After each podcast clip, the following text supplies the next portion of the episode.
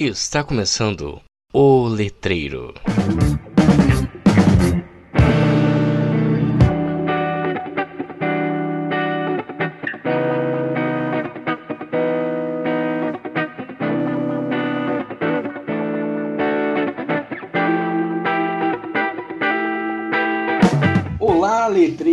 Letrados e letrandos, tudo bem com vocês? Meu nome é Henrique Dantas e esse é mais um episódio do podcast mais letrado do Brasil.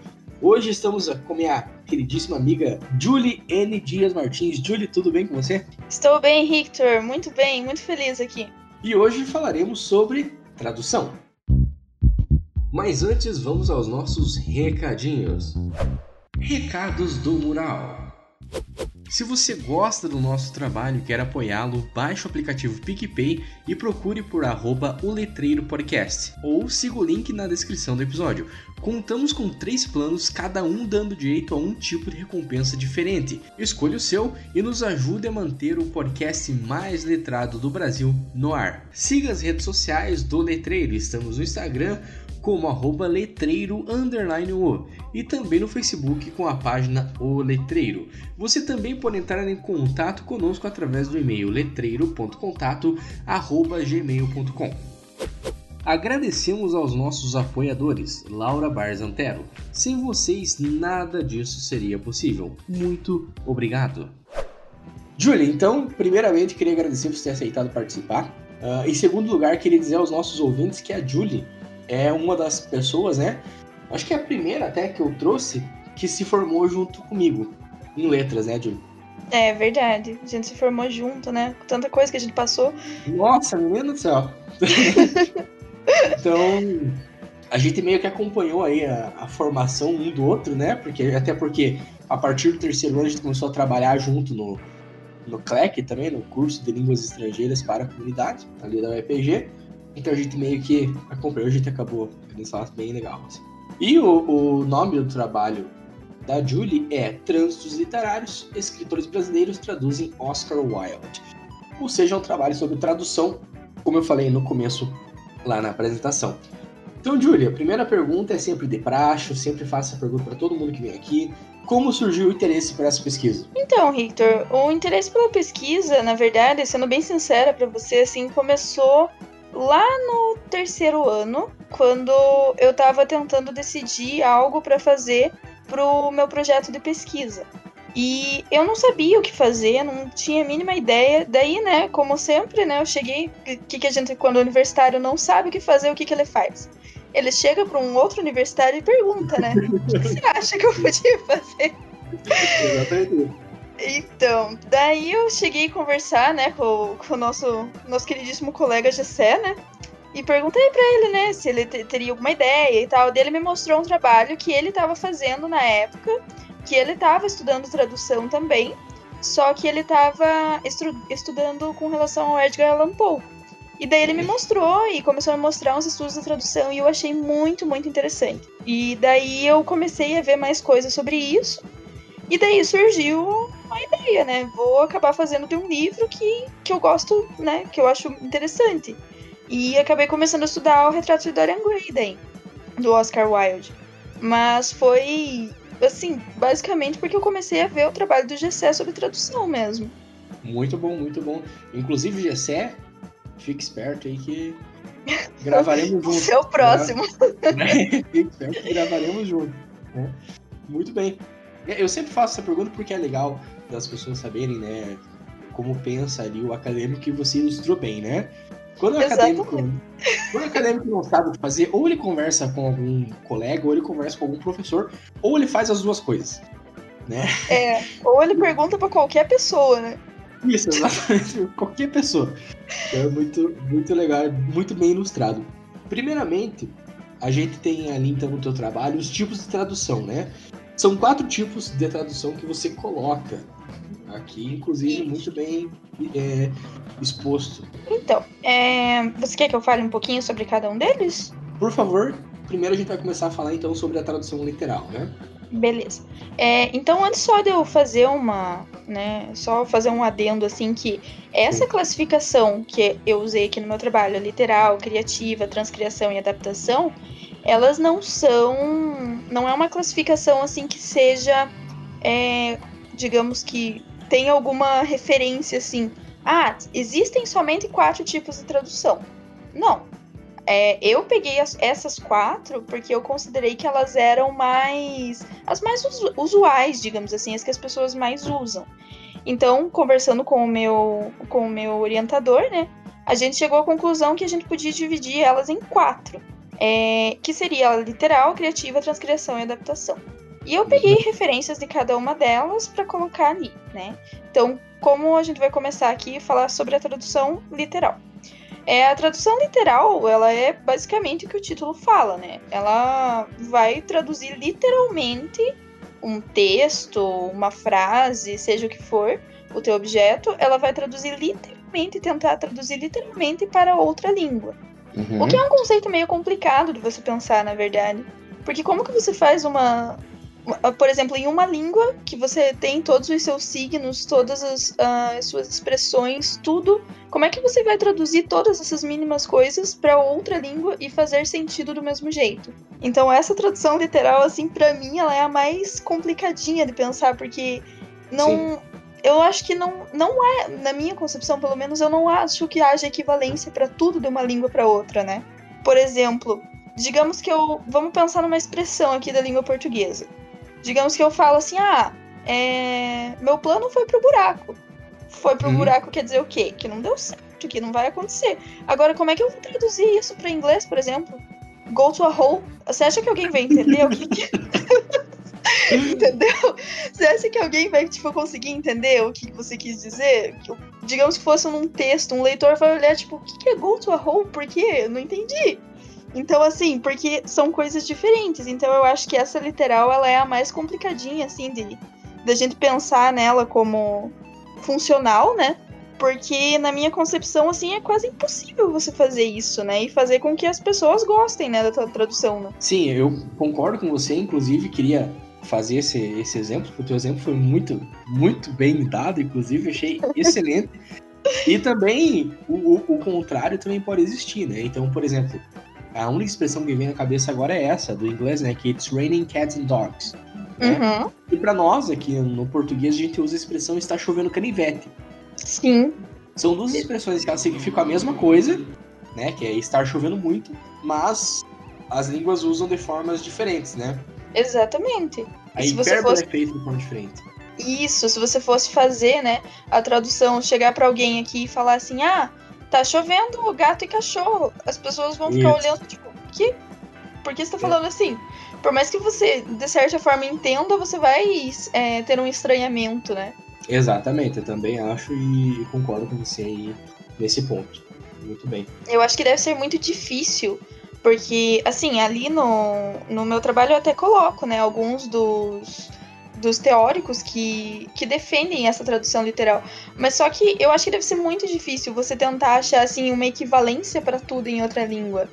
Eu acho Sim. que não deve ser um negócio que fica um resultado agradável depois, digamos assim.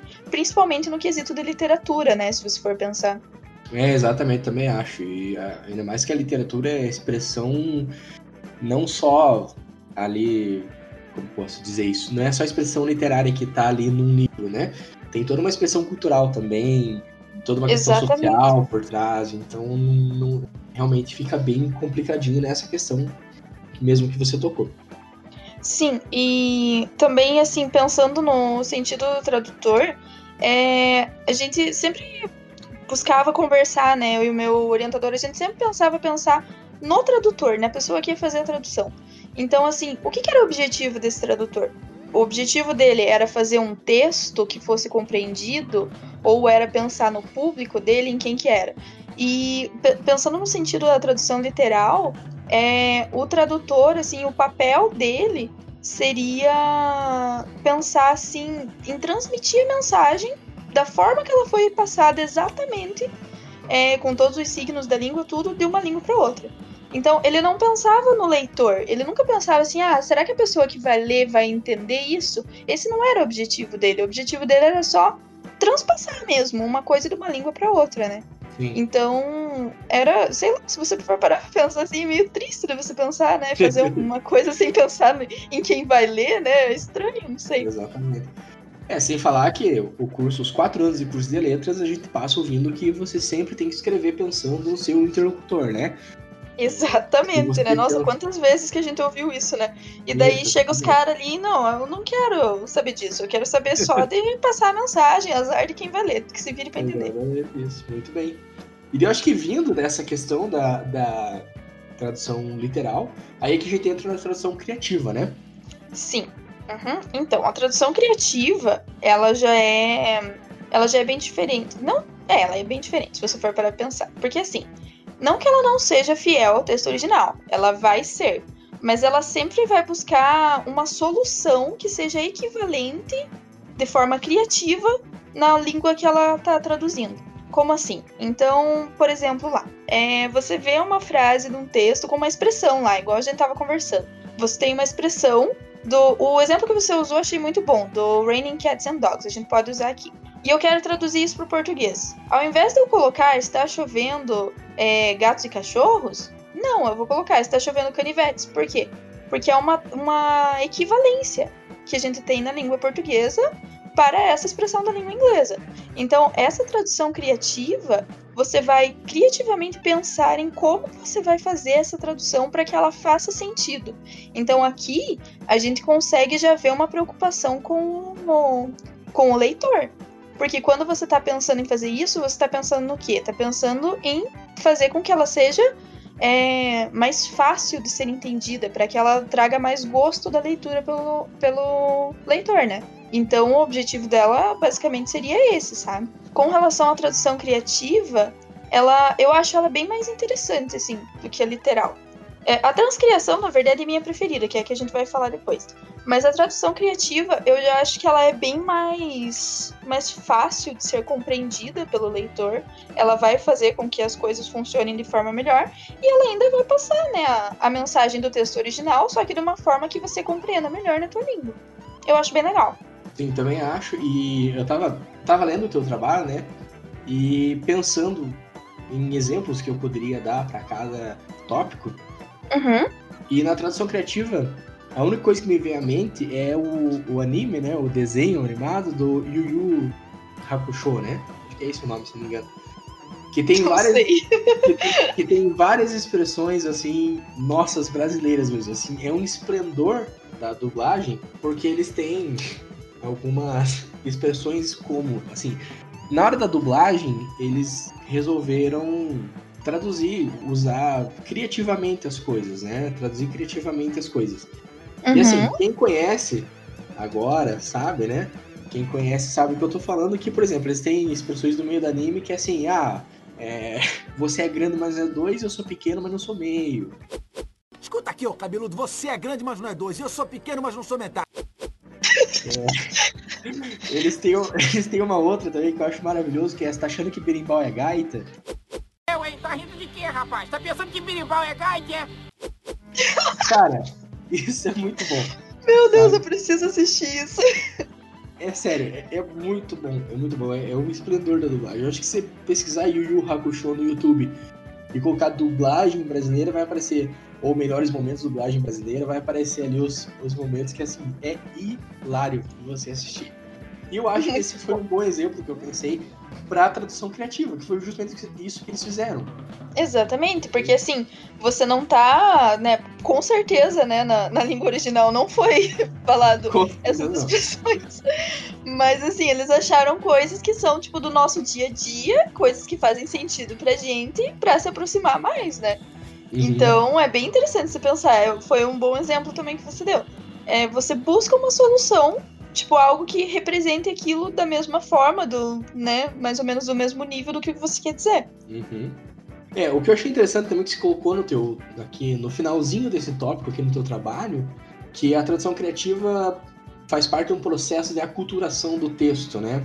Que Sim. permite uma reescrita de forma fiel ao original, só que você altera o necessário para que se aproxime do leitor, né? Isso. Então, sempre a isso. preocupação com o leitor, né? Quando você vê que a, a preocupação, que nem nesse caso aqui, da criativa, da transcriação, da adaptação, elas são mais voltadas para o leitor, parece que ela o resultado ele é melhor, digamos assim. Porque, não que eu esteja falando que uma tradução literal não seja legal, embora eu não ache, né, particularmente. Mas, é, sei lá, eu vejo assim que é uma forma muito mais. que você vai fazer um texto muito mais interessante, né? para quem Sim. você. pensando em quem que você quer chegar, né? A que público você quer atingir. É, exato, eu também acho, também acho. Uma tradução literal, talvez pra gente, né, não, não desqualificar totalmente, talvez seja interessante aí num trabalho científico, vamos dizer assim, talvez. É, e, mas lembrando que aqui a gente está fazendo recorte da tradução literária, né, na, na literatura. Exatamente, então, como você falou. Realmente, se for alguma coisa, provavelmente assim, é, algum campo que você precise de mais precisão, né? A tradução literal vai ser muito Sim, utilizada. Mas uhum. no campo da literatura eu acho muito complicado, né? Você querer fazer tradução literal. Isso, exatamente isso. E em seguida tem então a tua preferida, que é a transcriação, né? Exatamente, a transcriação, né? Que é do Haroldo de Campos. Isso. E só antes de você começar, eu queria só fazer um adendo que eu demorei ali, eu acho uns 5 minutos para entender que estava escrito transcriação e não transcrição. Ah, sim. O, até o, o, tradutor não entende. O meu tradutor do, do Word, ele não entende. Ele deixa em é. vermelhinho é. todas as minhas transcriações. Mas é isso mesmo, é transcriação. É Entendi. o termo que o próprio Haroldo de Campos usa. Uhum. E, assim, essa teoria proposta por ele é, foi porque ele começou a analisar e começou a pensar tipo, sobre as traduções que ele fazia, sobre as traduções que ele via de outras pessoas. E ele começou a ver que, em alguns casos, ela era muito diferente. Assim, para ser bem sincera, a linha assim que divide a tradução criativa da transcriação, ela é meio tênue. Você não consegue uhum. ver assim muito claramente aonde que ela muda. Mas a transcriação, ela tem uma característica mais. É... Vou dar o um exemplo direto aqui. Quando você pensa assim, que um, um tradutor é um escritor e vai traduzir alguma coisa, que é o que a gente vai falar mais pra frente ali do trabalho. Quando esse tradutor, escritor, vai traduzir, é muito difícil para ele que ele não coloque suas marcas, a marca da sua escrita, no que ele vai traduzir. E isso seria a transcriação. Quando você pega uma coisa original e você muda de certa forma do seu jeito, mas não perdendo a essência ainda, sabe? Então, assim, é você colocar mais de uma forma mais não necessariamente poética, mas você se colocar mais na tradução, sabe? Então, Sim. isso que seria a transcriação. Por isso que eu acho ele muito legal e que eu acho que essa aqui é a que mais se encaixa com o meu trabalho, digamos assim, porque conforme a gente vai falar mais pra frente ali da tradução do João do Rio, é, você vê muitas coisas assim, sabe, que quando o autor ele é um escritor, ele coloca no texto, ele não consegue apagar as marcas da sua própria escrita. E eu acho isso muito interessante. É, isso foi um ponto também que eu grifei aqui e que eu achei também bem legal, né? Porque ali para cima acho que já diz, né, que o, o tradutor escritor ele já tem aqueles a sua a sua autoria. Sua né? autoria. A marca da autoria no texto. Então, isso é, é bem legal. Eu achei bem interessante a transcrição por causa disso. É um, um método, vamos dizer assim, que o, o tradutor escritor não precisa se apagar literalmente. Sim, exatamente. E por isso que quando você pensa nesse quesito da transcriação, é muito importante você pensar também na identidade do tradutor. Porque uhum. quando esse tradutor que nem eu falei, né? Se ele for um escritor, ele vai, ele vai fazer essa tradução com certeza de uma forma diferente. Sim. E, e ele meio que acaba, de uma certa forma, assim, ele se apropria da obra, né, que ele tá traduzindo e faz uma nova obra em cima. Mas não vou dizer assim que ele tá reescrevendo a obra inteira, porque a obra ainda não vai deixar de ser ela. Mas vai ter ali a, o que ele quis dizer, né, de sua forma de escrita. E eu acho isso muito legal, porque quando você vai falar, quando você vai pensar em, em todos os escritores que faziam, né, essa, essa, esse trabalho, né, de, de serem tradutores também, se você for analisar, deve ter muita coisa legal, assim, que nem que eu, como eu consegui achar no meu trabalho. Deve ter muita coisa interessante que te chame a atenção, que você consiga ver a, as diferenças, né, desse tipo de tradução. É, eu também acho, também acho, acho. Concordo, inclusive, plenamente com, seus, com os seus pontos, né? Uh, quando eu estava lendo teu trabalho, eu lembrei muito das aulas da professora Débora, principalmente quando a gente estudou A Tempestade no terceiro ano, né? Uhum. E Romeu e Julieta, que a professora Débora fazia questão que a tradução fosse de uma certa tradutora, que eu acho que é da Bárbara Eliodora, né? Se não me engano. Sim. Então... Exatamente. Eu lembro que ela falava assim: Ah, eu gosto da tradução da Bárbara. Isso. Mas e por que, que você gosta dessa tradução? Porque alguma coisa tem de diferente ali, né? Isso, exatamente. E eu tava sempre lembrando, sabe? Da importância, né? Disso aí, é bem, bem legal. E por fim, temos então a adaptação. A adaptação, ela já é essa daqui, o, foco da adaptação, ela é totalmente voltado para o público, né? Quando você vai pensar. Mas quando eu digo em público, não é eu tô pensando no, no meu leitor, eu estou pensando em para quem eu quero que seja essa adaptação que eu vou fazer.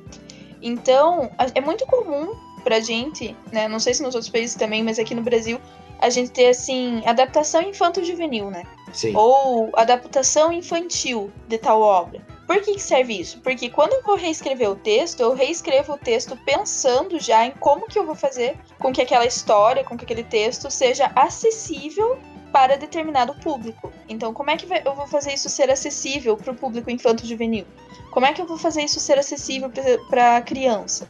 Então, a adaptação ela é totalmente focada em público, né? Querendo, tipo, buscando promover a acessibilidade desse público mesmo, né? Então ela quer atender a necessidade do leitor. Então, tipo, por exemplo, ah, é, eu quero fazer com que um texto lá, que, que na, a gente até tem, né, o próprio caso aqui do Dorian Gray, né? Que ele é um texto pesado. E daí uhum. ela quis fazer uma tradução, assim, mais infanto-juvenil. Então, como que eu vou fazer isso? Eu vou ter que apagar ou tirar algumas coisas, assim, que eu acho que não são necessárias e focar no que o meu público vai. No que eu quero que meu público veja, no que meu público pode ver, digamos assim, né? Uhum. Então a adaptação já é você fazer mesmo, né, a reescrita do texto, né? Tem muitas, muitas obras canônicas que são adaptadas, né? Se você for ver, tem é, obras assim que são realmente bem longas, bem extensas, assim. Até Lusíadas eu já vi que tem adaptação infantil. Então, Sim. assim, tem como você fazer a adaptação para quê? Para que essa, esse teu público chegue até essa obra. Mas daí você fica pensando, qual que é o objetivo, né? É, disso, de você fazer uma adaptação, assim, de mudar totalmente para chegar em determinado público. Quando eu estava fazendo minha pesquisa também, eu achei, né, um, um artigo que falava, inclusive, sobre isso, né? E lá nesse artigo ele falava que quando você faz esse tipo de trabalho de adaptação, o teu objetivo é você desenvolver nessa criança, nesse adolescente, né? Desenvolver, assim, o, o gosto pela leitura, desenvolver o conhecimento dessas obras canônicas, seja ela canônica ou não, né? Mas geralmente são as canônicas. É fazer com que ele conheça a história, pelo menos. E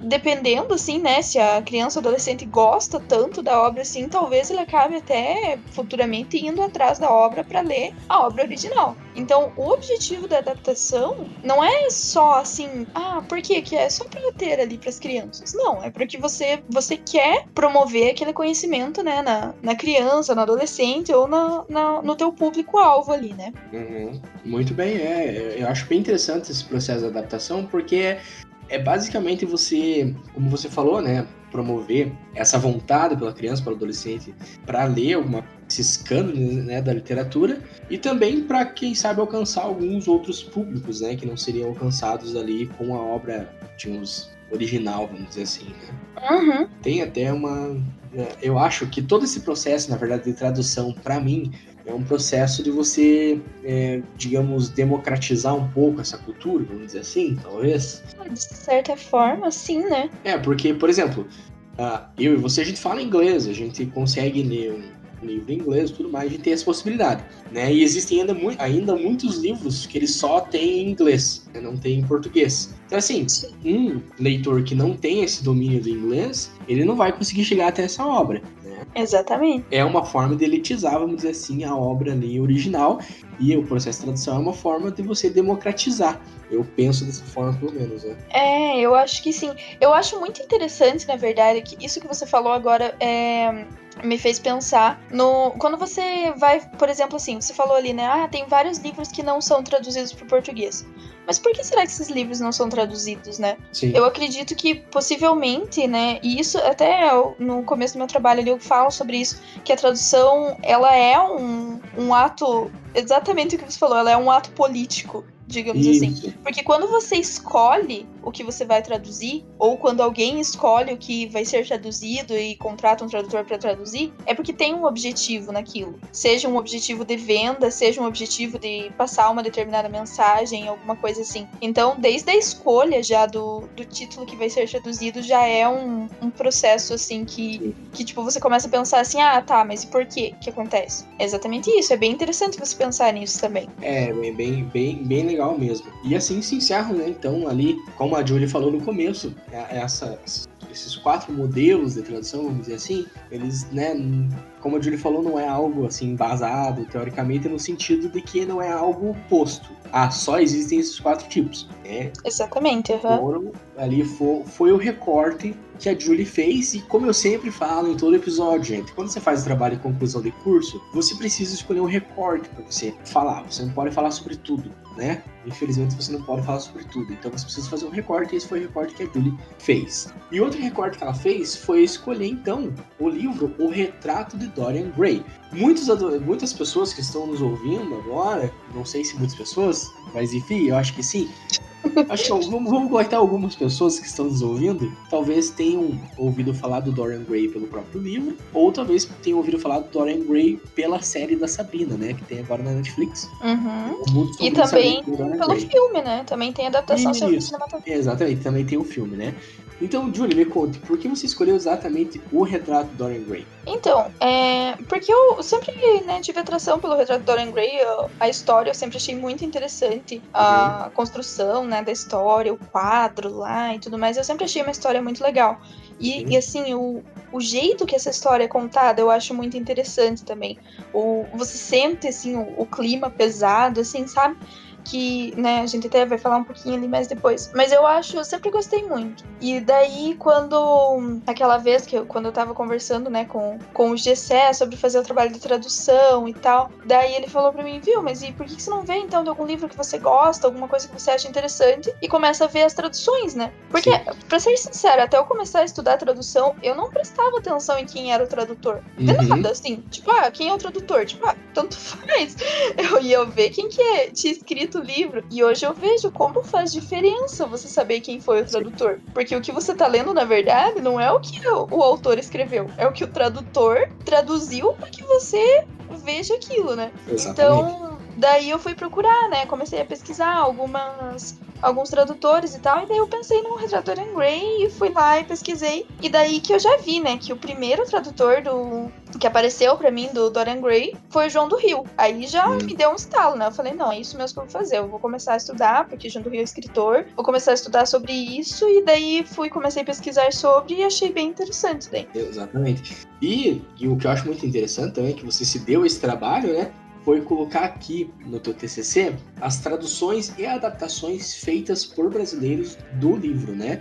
Então, se você está nos ouvindo e tem interesse em saber as, né, as traduções que Dorian Gray teve, você é, pode ir lá, baixar o trabalho e ler. Como eu sempre deixo o link do pro Drive para vocês baixarem o trabalho. Baixa o trabalho, leiam. Tá bem interessante também. Como a Judy falou, o primeiro tradutor foi João do Rio, mas ela coloca aqui uma série de traduções em ordem cronológica, inclusive, né, Judy? Exatamente, eu fiz uma pesquisa, né? E tentei achar, assim, todos. Nossa, revirei, assim, os artigos e tal, achando todo mundo que traduziu que traduziu o Dorian Gray. E foi nessa que eu achei o, o segundo o segundo a segunda parte do meu trabalho, né? Que eu achei Uhum. a tradução da Clarice Lispector, que na verdade é uma adaptação. E daí eu fiquei tipo, nossa, é isso mesmo. Então vou fazer uma comparação entre uma coisa e outra. Então Sim. quando eu comecei a fazer o trabalho, eu comecei só querendo estudar a tradução do Dorian Gray. Daí, quando eu tava desenvolvendo o trabalho, eu já resolvi que eu queria daí mudar um pouquinho. Eu, além de estudar do Dorian Gray pelo João do Rio, eu queria Uhum. estudar a diferença daí, ver, comparar a tradução do João do Rio com a Clarice Lispector. E daí meu trabalho acabou virando, né, uma literatura, de certa forma, uma literatura comparada ali, né? Sim, exatamente. E então você coloca em seguida ali um pouco sobre o João do Rio. Será que você podia contar pra gente aí? Posso, claro. Então, o João do Rio, né, é, como eu coloquei ali, ele foi o primeiro tradutor, né, do, do retrato de Dorian Gray aqui no Brasil. É, mas assim, o João do Rio, ele costumava já fazer essa, esse trabalho de tradução, né, e ele, além dele ser escritor, de ser jornalista, fazer tudo o que ele fazia, ele fazia também esses trabalhos de tradução. É, eu não consegui encontrar, né, se com toda certeza, assim, se foi uma encomenda ou se ele Uhum. tipo, optou por traduzir por opção própria. Mas, por- pelo que tudo indica, foi por opção própria, porque ele, ele era muito fã do Oscar Wilde, sabe? Hum, Porque ele traduziu, não foi só esse texto que ele traduziu do Oscar Wilde, foram vários. E Sim. como eles eram da, da mesma época ali e tal, ele. O João do Rio ele teve muita influência francesa, né? Isso,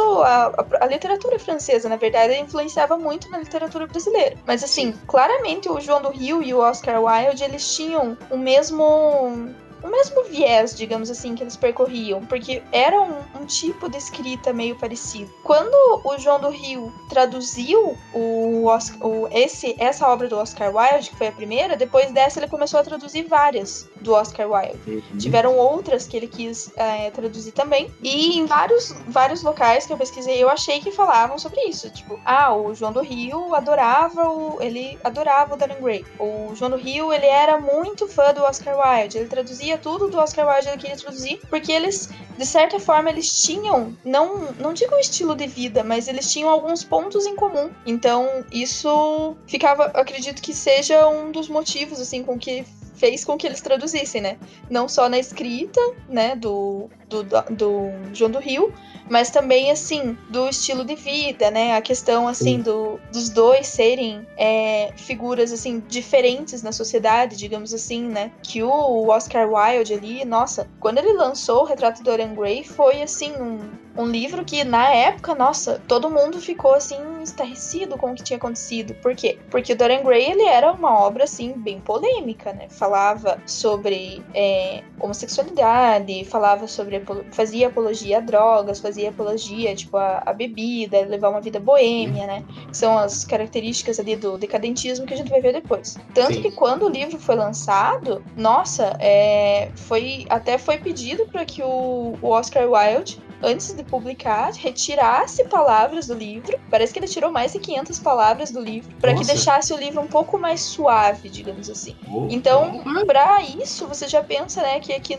quando o João do Rio foi traduzir, ele já fez esse tipo de.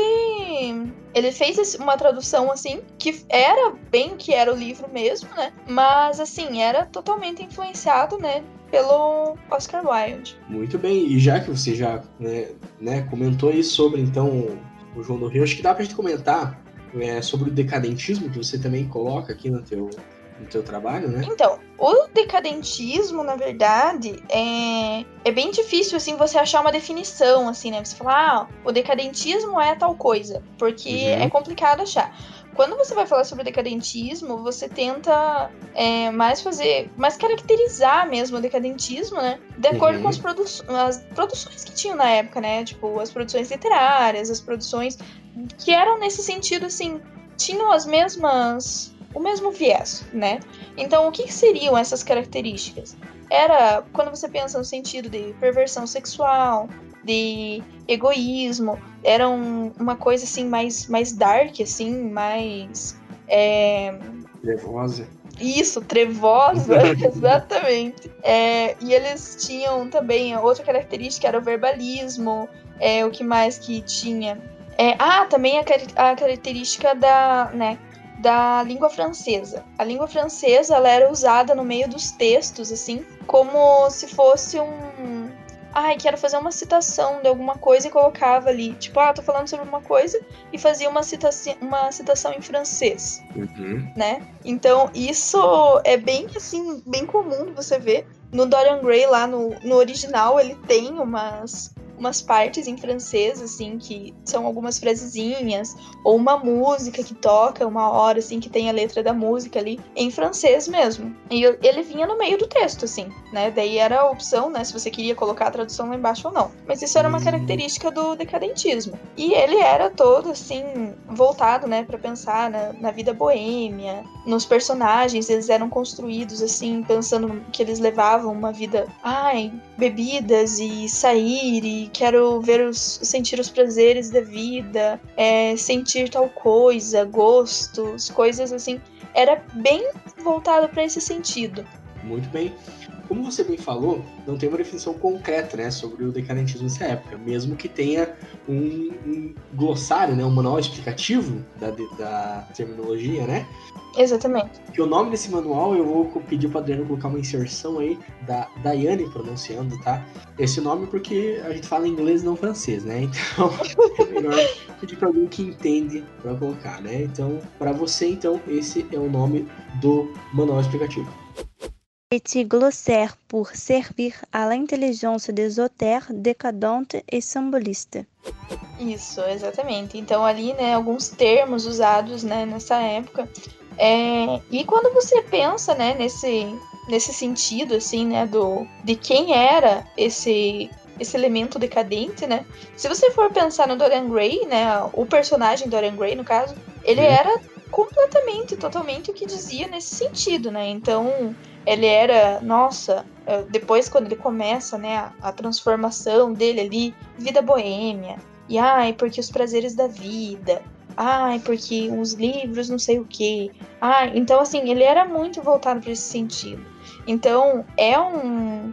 E você sente ao mesmo tempo, assim, que é uma, uma coisa pesada, assim. Não é só, ah, quero falar sobre o, as aventuras da vida boêmia. Não, você quer falar sobre você refletir sobre isso ali no livro. Ele quer fazer você refletir, você pensar em, em como isso de certa forma acabava sendo uma coisa ruim depois que você de algum tempo você passava nessa vida, nesse tipo de vida. Então assim, é bem interessante você ver o retrato do Dorian Gray, eu acho que para mim assim, eu vejo o Dorian Gray assim como um personagem decadente perfeito assim, porque é exatamente, ele traduz exatamente o que o que seria, né, esse esse elemento decadente, digamos assim. Sim, exatamente. Para quem conhece, acredito que seja realmente assim a, a, a ilustração exata do, do decadentismo. Muito bem.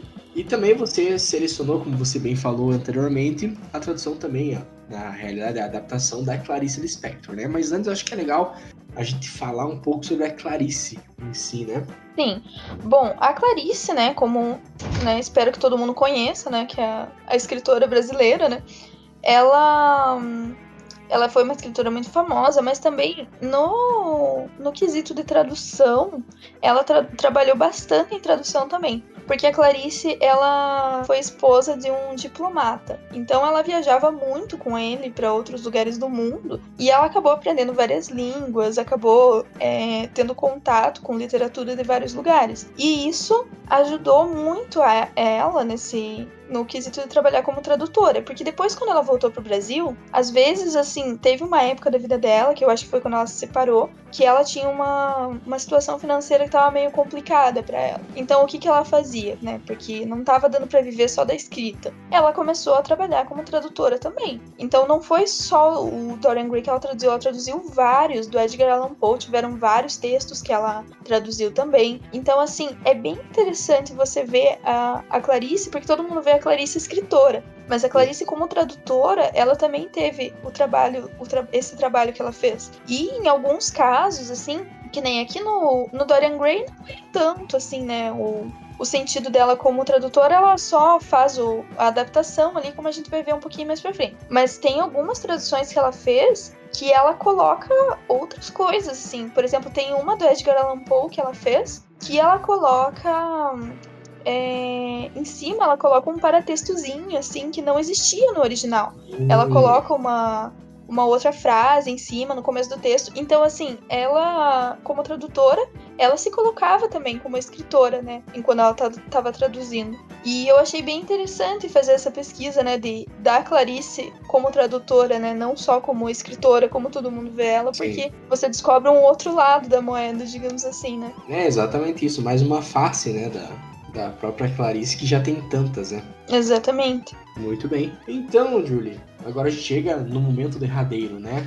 As diferenças entre a tradução do João do Rio com a adaptação da Clarice Lispector, né? Então, lembrando ao nosso ouvinte que a tradução do João do Rio foi feita em 1923. A adaptação de Clarice foi feita em 1974. Então, ele tem aí 51 anos, né? Eu acho que é isso, que se eu errei, eu sou de humanas, tá, gente?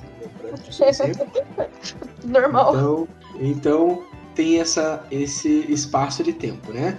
Então, Júlio, conte pra gente aí quais foram as diferenças, as semelhanças que você encontrou aí nessas traduções. Bom, então, primeiramente, né, pensando aí na, na do João do Rio, né, na tradução do João do Rio. A tradução do João do Rio, ela foi feita, né, que nem você falou, em 1923. Ou seja, era uma época total diferente, né, então...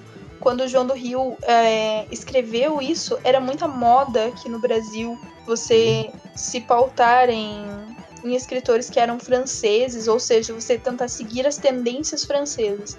Então, a escrita do João do Rio, ela tinha já essa característica de seguir essas tendências, né? A característica decadente mesmo que a gente tava falando ali, né?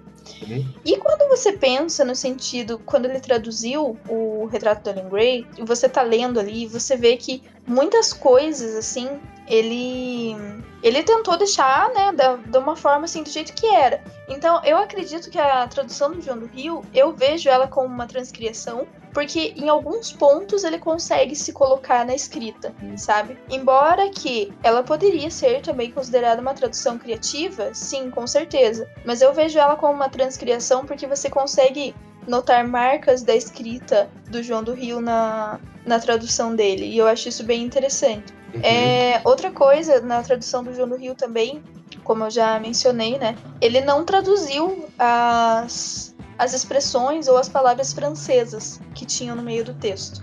Então ficavam lá. Tem vários. Tem várias partes, assim, várias expressões que ele tem lá é, escrito em francês, assim, ele fica em itálico. E daí na, na versão que eu tinha do livro, né? Lá embaixo, assim, tá a traduçãozinha pro português, o que, que significa aquela aquela frase em francês. Porque era característica da época, né? Deixar assim. E na versão original é interessante você pensar, porque assim, o autor mesmo, ele não utiliza tantas palavras em francês, né? Porque o livro foi escrito em inglês. Então, assim, quando você vai ver, eu comprei uma versão original também para fazer a comparação.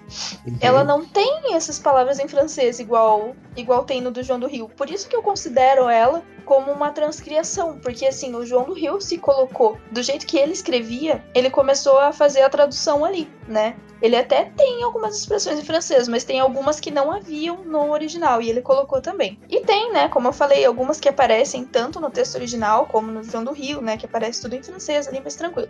Mas o que é mais legal assim, você perceber que ele se colocou ali, ele ah, quero colocar isso aqui em francês porque eu acho que vai ficar mais legal. E colocou. Então eu achei isso bem interessante. Algumas outras palavras ele optou também por deixar em inglês, mas assim, por, eram mais os pronomes de tratamento, assim. Por exemplo, tinha lá o Mr. Grey, a Lady Margaret.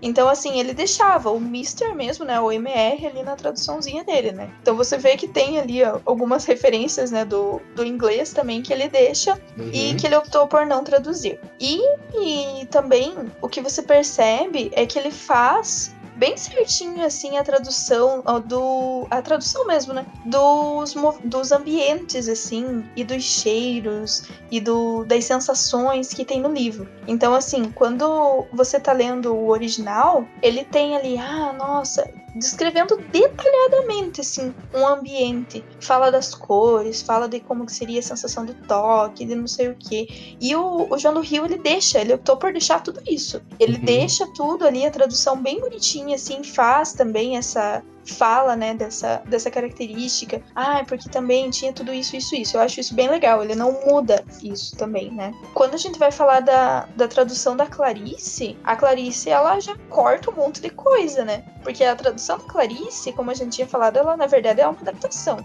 Então, quando ela foi fazer a adaptação, ela já pensou para quem que seria o público dela, provavelmente. E é uma tradução que era uma infanto-juvenil. Então, na tradução da Clarice, não tem nada dessas é, descrições de ambientes, assim, rico e detalhado, assim, descrição de cheiro, descrição. De... Não tem. Na da Clarice, ela é bem mais simples. A, o vocabulário usado é bem mais simples também. E não faz, assim, não faz nenhuma menção, assim, aos. Quando você vai pensar, por exemplo, lá, ah, falava que o, o Dorian Gray, né, no, no original no do João do Rio, falava que o Dorian Gray é, tinha passado a noite num lugar e tinha bebida e tinha não sei o que, e tinha um negócio lá que eles, sei lá, acho que era uma droga, o ópio não sei, ópio é uma droga, Victor? Sim, eu acredito que seja. Acredito que seja também. então, mas falava que ele usava ópio, né? Tipo, eu nem sei o que é ópio. Mas daí eu pensei, eu ficava, nossa, beleza, né? Deve ser uma droga muito louca, né? E daí a Clarice, não, ela não colocava nada disso. E tem uma outra coisa também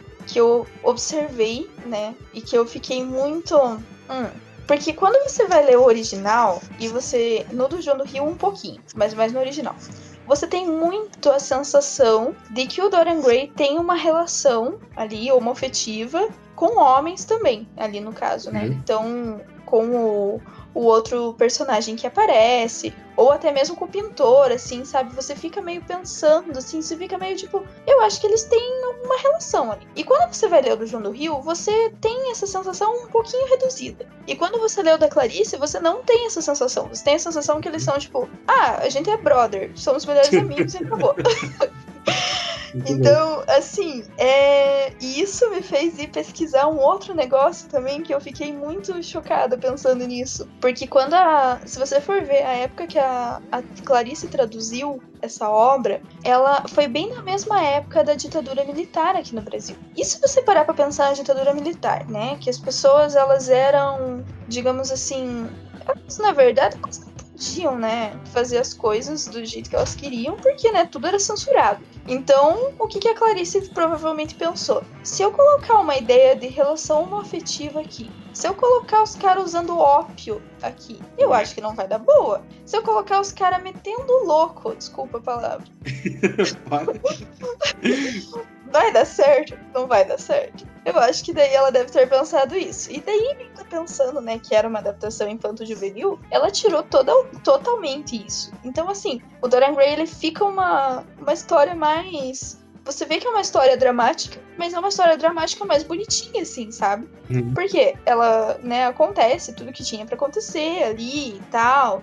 E o quadro começa a se transformar pelas coisas que o Dorian Gray fazia. Mas ele não fala exatamente o que, que, eram essas coisas que o Dorian Gray fazia. Você só tinha uma ideia que ele era uma pessoa má, que ele era tipo um cara esquisito. Mas você não sabia por quê direito na adaptação, se você só lê a adaptação dela. Uhum. Agora, quando você vê o, a outra história, que seria, no caso, a tradução do João do Rio ou a original, você já sente esse climão pesado, assim, sabe? As trevas ali, e as coisas acontecendo. E no da Clarice, não, ele é uma história trágica mas não, não necessariamente ele fala sobre esse tipo de coisa, sabe? Então, assim, isso para mim foi a chave do meu trabalho, assim, quando eu comecei a perceber esse tipo de coisa. Porque você consegue sentir a diferença quando você lê um e quando você lê outro. Quando você lê a adaptação da Clarice, você vê que ela, né, ela é mais simples, assim. A linguagem é mais simples, os acontecimentos são meio que excluídos, algumas coisas. Você não tem essa menção a nada, né? E quando você tá vendo ali já o do o do João do Rio, você já vê algumas coisas a mais, né? E Exatamente. basicamente as, as principais diferenças aí seriam seriam essas, né? Eu acho muito interessante que ali no final, né, você coloca que ambas as versões elas têm o seu valor sociocultural para a época em que foram produzidas, né? Exatamente, porque assim, não é porque, né, a, a tradução da Clarice ela cortou algumas coisas da história, alguma coisa assim, que ela seja uma tradução ruim. Então, uhum. por quê? Porque ela, né, ela cumpriu com o papel dela na sociedade naquela época. Você acha que a Clarice, que nem eu falei, você acha que a Clarice ia poder colocar lá o, o, Dorian Gray lá metendo louco e saindo com os caras, se fosse o caso? Não que isso fique bem claro na história, mas você tem uma, uma né, você infere que isso pode ter acontecido. Mas assim, ela não podia colocar isso no meio da ditadura militar. A Clarice lá, né, fazendo o trabalho da tradução dela, ela dependia disso financeiramente. Nem que ela quisesse, eu acho que ela não ia colocar, porque ela não tinha como, não era o objetivo ali, primeiro porque era uma adaptação, e segundo porque ela não não poderia colocar nada desse tipo de coisa por causa da ditadura, né? E, e também não ia nem passar na censura, né? Ia chegar na censura e ia ser barrado. Então Exatamente. não tinha o que fazer. Não tinha o que fazer, né? Então ela não tinha o que fazer. Ela fez o melhor que ela pôde ali na época. E a tradução do João do Rio também tem o seu valor, claro, né? Porque a tradução do João do Rio foi feita ali, né? De acordo na época deles, de acordo com a escrita deles, né? Do, da época do João. E era, nossa, tipo, muito legal, assim, você ver a escrita dele, assim, em um outro texto, né? Então, basicamente. Muito legal, Júlio. O trabalho tá muito bom. Lembrando aos nossos ouvintes que o link para o trabalho estará na descrição desse episódio. Leiam, façam aí as suas críticas. Lembrando que todo o trabalho de curso não está finalizado, né? Então sempre tem coisa para se acrescentar, para se discutir. E vamos sempre tentar lembrar aí o, o recorte que a Julie fez. Julie, como também é de praxe aqui no, no nosso podcast, eu queria pedir para que você deixe aos nossos ouvintes né, um recadinho aí para quem está escrevendo TCC, né? Se você está ouvindo isso na época da pandemia, se ainda está acontecendo a pandemia, né? Então você deve estar tá pensando nisso. Alguns já começaram, outros não. Mas enfim, para quem está ouvindo aí futuramente, deixa um recadinho para quem está escrevendo TCC ou quem sabe está escolhendo o tema. Bom, meu recado é o seguinte: se você ainda está escolhendo o tema, faça igual eu fiz. Você acha alguém e pergunta: o que você acha que eu devia fazer?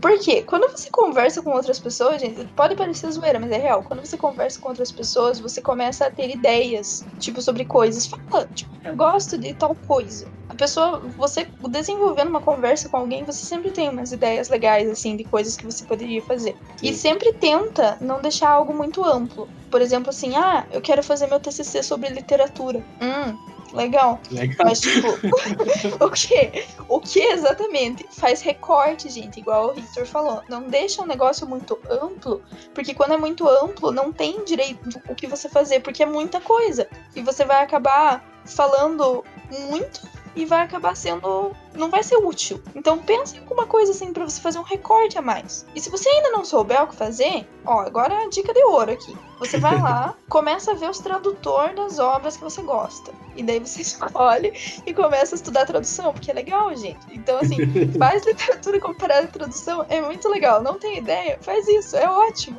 tá? Mas se você tá na dúvida ali, começa a, a conversar com alguém, ver ali o que você pode fazer, porque sempre ajuda. E para quem tá escrevendo o TCC, que eu posso dizer é não desista, você não vai morrer, tá? Você passa essa época, sobrevive. É, vai ser difícil, vai. Você vai chorar no banheiro, às vezes vai. Mas é normal, gente. É normal, dá para sobreviver, dá para passar por isso e dá para continuar. E como eu falei também, às vezes o teu trabalho muda de rumo um pouco. Que nem o meu trabalho, eu só ia estudar lá o João do Rio ali no começo. Daí que eu comecei a ver a, a, tradução do João do Rio, né? Daí que eu achei a da Clarice Lispector, daí eu já achei legal, daí falei pro meu, pro meu orientador, daí a gente já mudou um pouco. Então, assim, o trabalho vai tomando a forma dele. Você só precisa achar por onde começar. Quando, ah, e outra coisa também, quando você tá achando por onde começar ali, você pode pesquisar uns artigos, assim. Você vai lá no Google e digita artigo tal coisa, tipo artigo tradução literal, artigo tradução redator em Gray.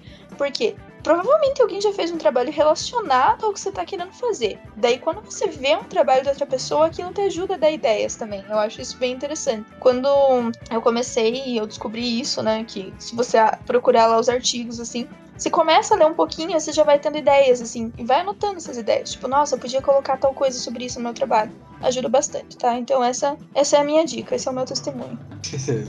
Eu sou universal.com, né? Muito bem. Então, eu gostaria de agradecer, Júlio, imensamente por ter aceitado participar do nosso podcast. Eu que agradeço, achei muito legal vir aqui, relembrar meu TCC aqui, as noites mal dormidas, as noites de choro, foi bem, muito agradável. Né? Muito bem. é, então, lembrando que se você quiser mandar um recadinho pra gente, é só mandar pelo e-mail letreiro.contato.gmail.com E, então, muito obrigado por ter ouvido até agora. Até mais. Bye bye. Até mais, gente.